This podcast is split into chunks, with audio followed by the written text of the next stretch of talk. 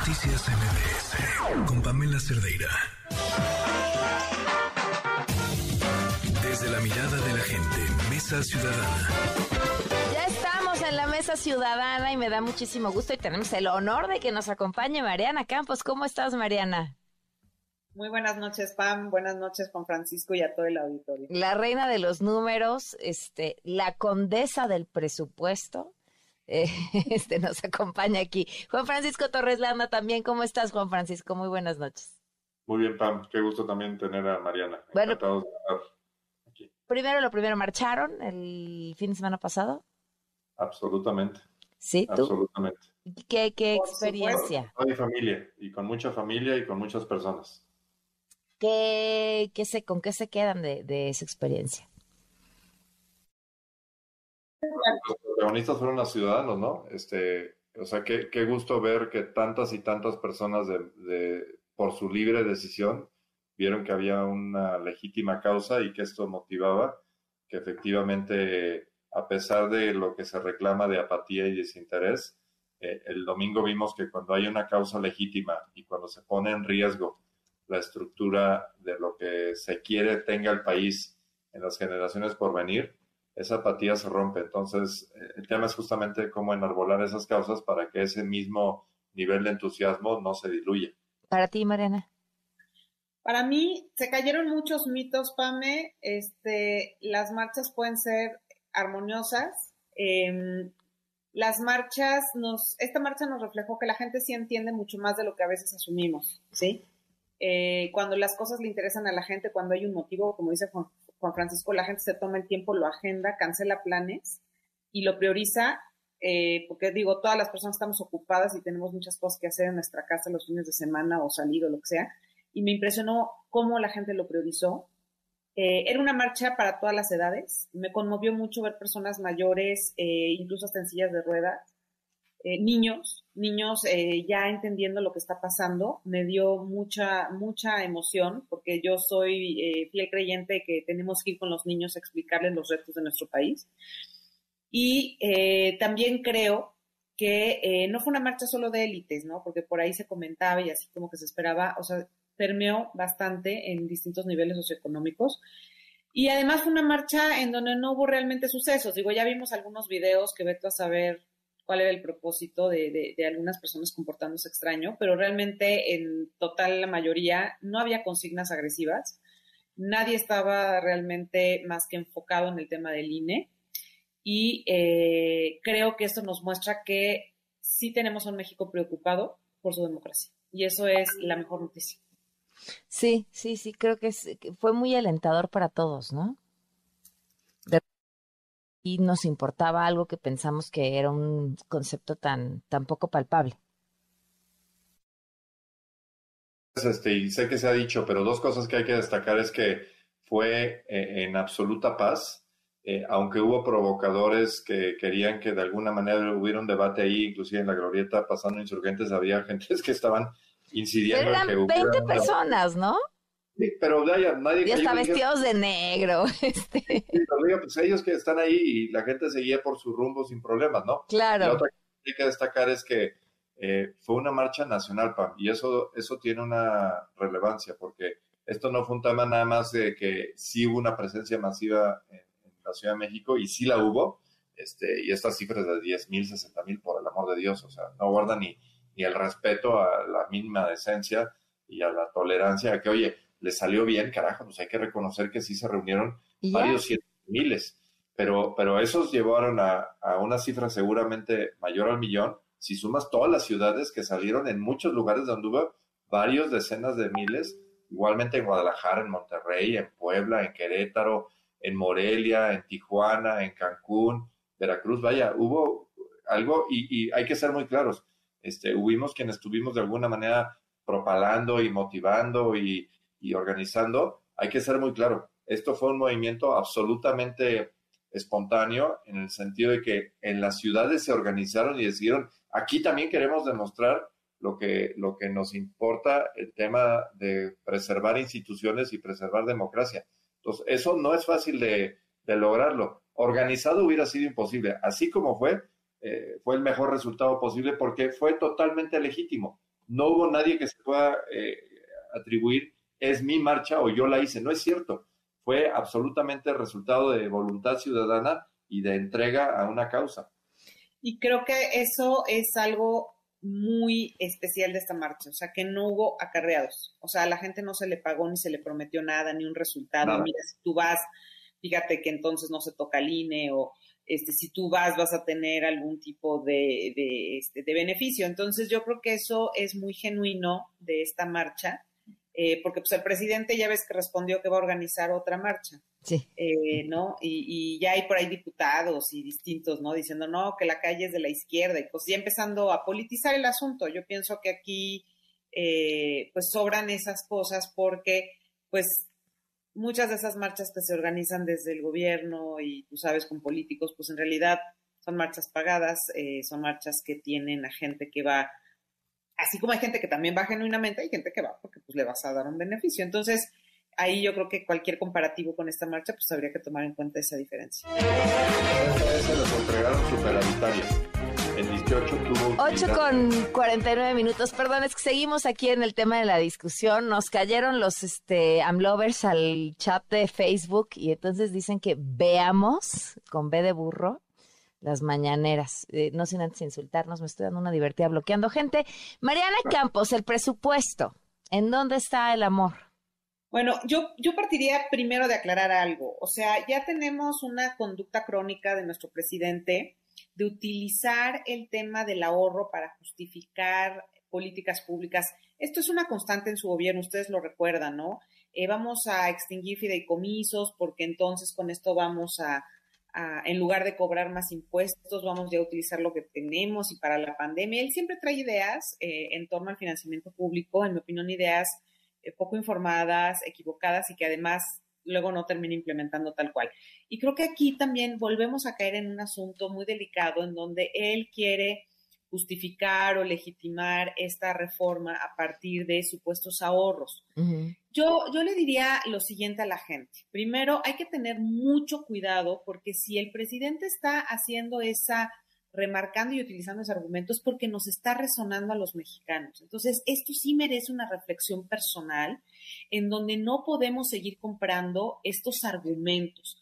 Recuerden lo que dicen nuestros abuelos, lo barato cuesta caro. Lo hemos visto en seguridad pública. Escatimamos el salario de los policías, sus condiciones laborales, escatimamos muchas cosas y lo que termina pasando es que eso tiene un costo luego mayor. Yo pienso que así es como tenemos que que ver este asunto. Pero vamos a las proporciones, porque pues, la gente quiere escuchar estos datos. Eh, el INE tiene un gasto de 0.20% del presupuesto de egresos de la federación. Esto significa que si el INE está o no en el presupuesto, no, va a cambiar la realidad del presupuesto. El presupuesto no se va a hacer sostenible porque el INE se elimine. Ni reducir a 300 el número de diputados. Así es. Eso es bien importante. ¿Quién más gasta? el que más gasta, bueno, pues son las dependencias administrativas del gobierno, ¿sí? Federal, o sea, del Ejecutivo. Las instancias que le reportan directamente al presidente son las instancias que el Congreso les da aumentos presupuestarios, son aquellas que se exceden incluso del presupuesto que les aprueba la Cámara de Diputados. Entonces, vemos que ahí existe una especie de favoritismo fiscal en donde si le rinden cuentas directas al presidente y están desempeñando proyectos o programas que a él le interesan, entonces pueden básicamente gastar más de lo que se les aprueba. Los organismos autónomos ya casi es tradición. Y no solo ha pasado en este sexenio, ha pasado desde el anterior, pero en este sexenio se ha profundizado de una manera relevante. Nada más para darles una idea. Eh, por ejemplo, el Congreso actualmente, la Cámara de Diputados, le aprueba menos presupuesto al INE de lo que pide el INE. En el sexenio pasado sucede algo similar, pero en este sexenio se ha cuatruplicado ese, ese cerco fiscal. Otro, otro aspecto muy interesante es que eh, se habla mucho del salario de los consejeros. Si ya vimos que el presupuesto del INE no representa mucho de todo el gasto total, bueno, quiero decirles que el tema del costo de los consejeros con sus asesores, digamos, todo esta, este costo, representa el 1% del presupuesto del INE. Entonces, tampoco es tema, tampoco es tema. Eh, ¿Qué creo que debemos hacer? Yo creo que sería muy sano y por eso México Evalúa ha insistido en un consejo fiscal que primero que nada es un ente que puede cotizar políticas públicas, puede cotizar cuánto debe costar una instancia pública, cuánto cuesta una reforma, y estas son preguntas que nos hacemos los mexicanos todo el tiempo. Entonces sería muy beneficioso tener un consejo fiscal y yo creo que sería el ente apropiado para cotizar, por ejemplo, los procesos del INE.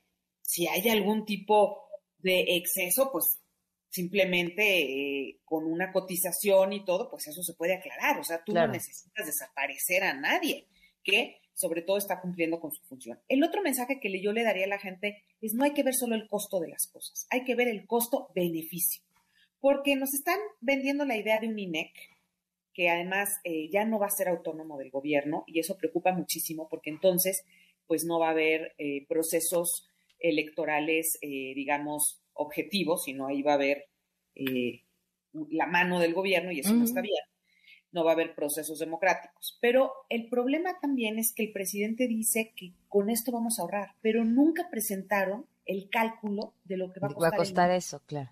Y eso es violatorio, además del régimen de responsabilidad hacendaria. Artículo 18 de la ley obliga a que el Ejecutivo presente sus reformas. Esto lo vimos también en la reforma eléctrica. Entonces, reformas de gran calado, a ver, todas tendrían que llevar su cotización, pero es increíble que reformas de gran calado el Ejecutivo no respete el régimen de responsabilidad hacendaria, presente las reformas y encima de eso se atreva a asegurar que va a tener un beneficio este, fiscal. Nadie ha cotizado al INEC y les voy a decir algo.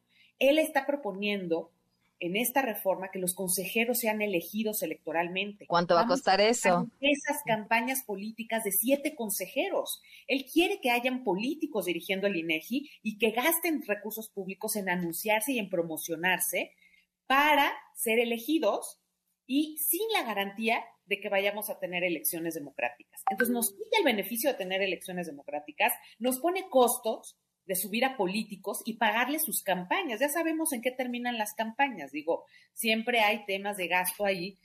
Entonces, eh, me parece como irresponsable que se utilice este argumento cuando no han puesto un número de cuánto va a costar el INEC. Entonces, el INEC nos podría costar más. El INEC nos podría costar más eh, hay que decir que además están prometiendo que la gente que está trabajando en los OPLES, que van a desaparecer, los organismos eh, locales de, del INE, van a respetar las condiciones y esos empleados. Entonces vas a tener un monstruo acá. Las liquidaciones, o sea, ¿cómo Las liquidaciones, pero además podrías traerte gente. Entonces no hay ningún ahorro, porque simplemente vas a seguir pagando nómina enorme. ¿no? Además, si vas a absorber ciertos procesos, pues obviamente el INEC va a ser más caro que el IFE porque va a tener que absorber procesos de los OPLES. Entonces, ¿sí me entiendes? O sea, a lo que voy con todo esto es que a ojo de buen cubero no hay ningún fundamento ni evidencia para decir que el INEC va a ser más barato. Pero lo que sí hay es que el control, el control sí va a estar en manos ahora sí de personas que tengan una afinidad directa. Con el sí, claro con la política, con el gobierno, con los partidos dominantes y entonces toda la independencia que hemos logrado, los balances que se han acumulado, la posibilidad de que haya armonía, digamos, en los eh, procesos electorales y en los cambios eh, de partidos dominantes, etcétera, eso se va a romper. Y claro, se rompe en el momento que están arriba. escuchaba que, digamos, el símil, y eso se entiende muy fácil, es como alguien que le costaba trabajo subir las escaleras finalmente subió la escalera y lo que quiere hacer es quitar la escalera para que nadie más pueda subirse. Y de esa manera cualquier persona, ah, ya entendí, lo que quieren es quitar la escalera. Entonces quitas la escalera y ya nadie más puede subir porque yo estoy en el primer piso. Ya no requiero ni quiero que nadie más se pueda subir. Totalmente. O sea, de hecho, el mejor testigo de que el INE logró la democracia electoral es Morena. Y precisamente Morena, como sabe que el INE funciona bien y que siendo un partido de oposición lo ha logrado llegar a la presidencia, pues evidentemente no quiere que siga funcionando bien, porque quiere retener el poder de esa manera, ¿no? Con un ingrediente que ellos han llegado bajo el lema de cambio, pero ahora a ellos les toca enfrentar el lema de cambio y salir ante la falta de resultados y competir, digamos, de tú a tú.